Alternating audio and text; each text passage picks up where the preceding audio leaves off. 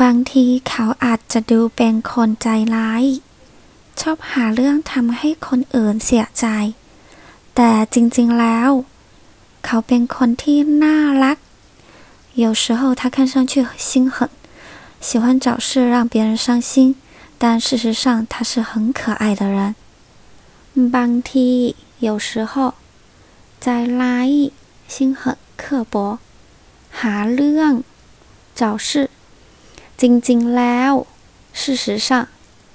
唔扮啦，有时候唔扮有时候。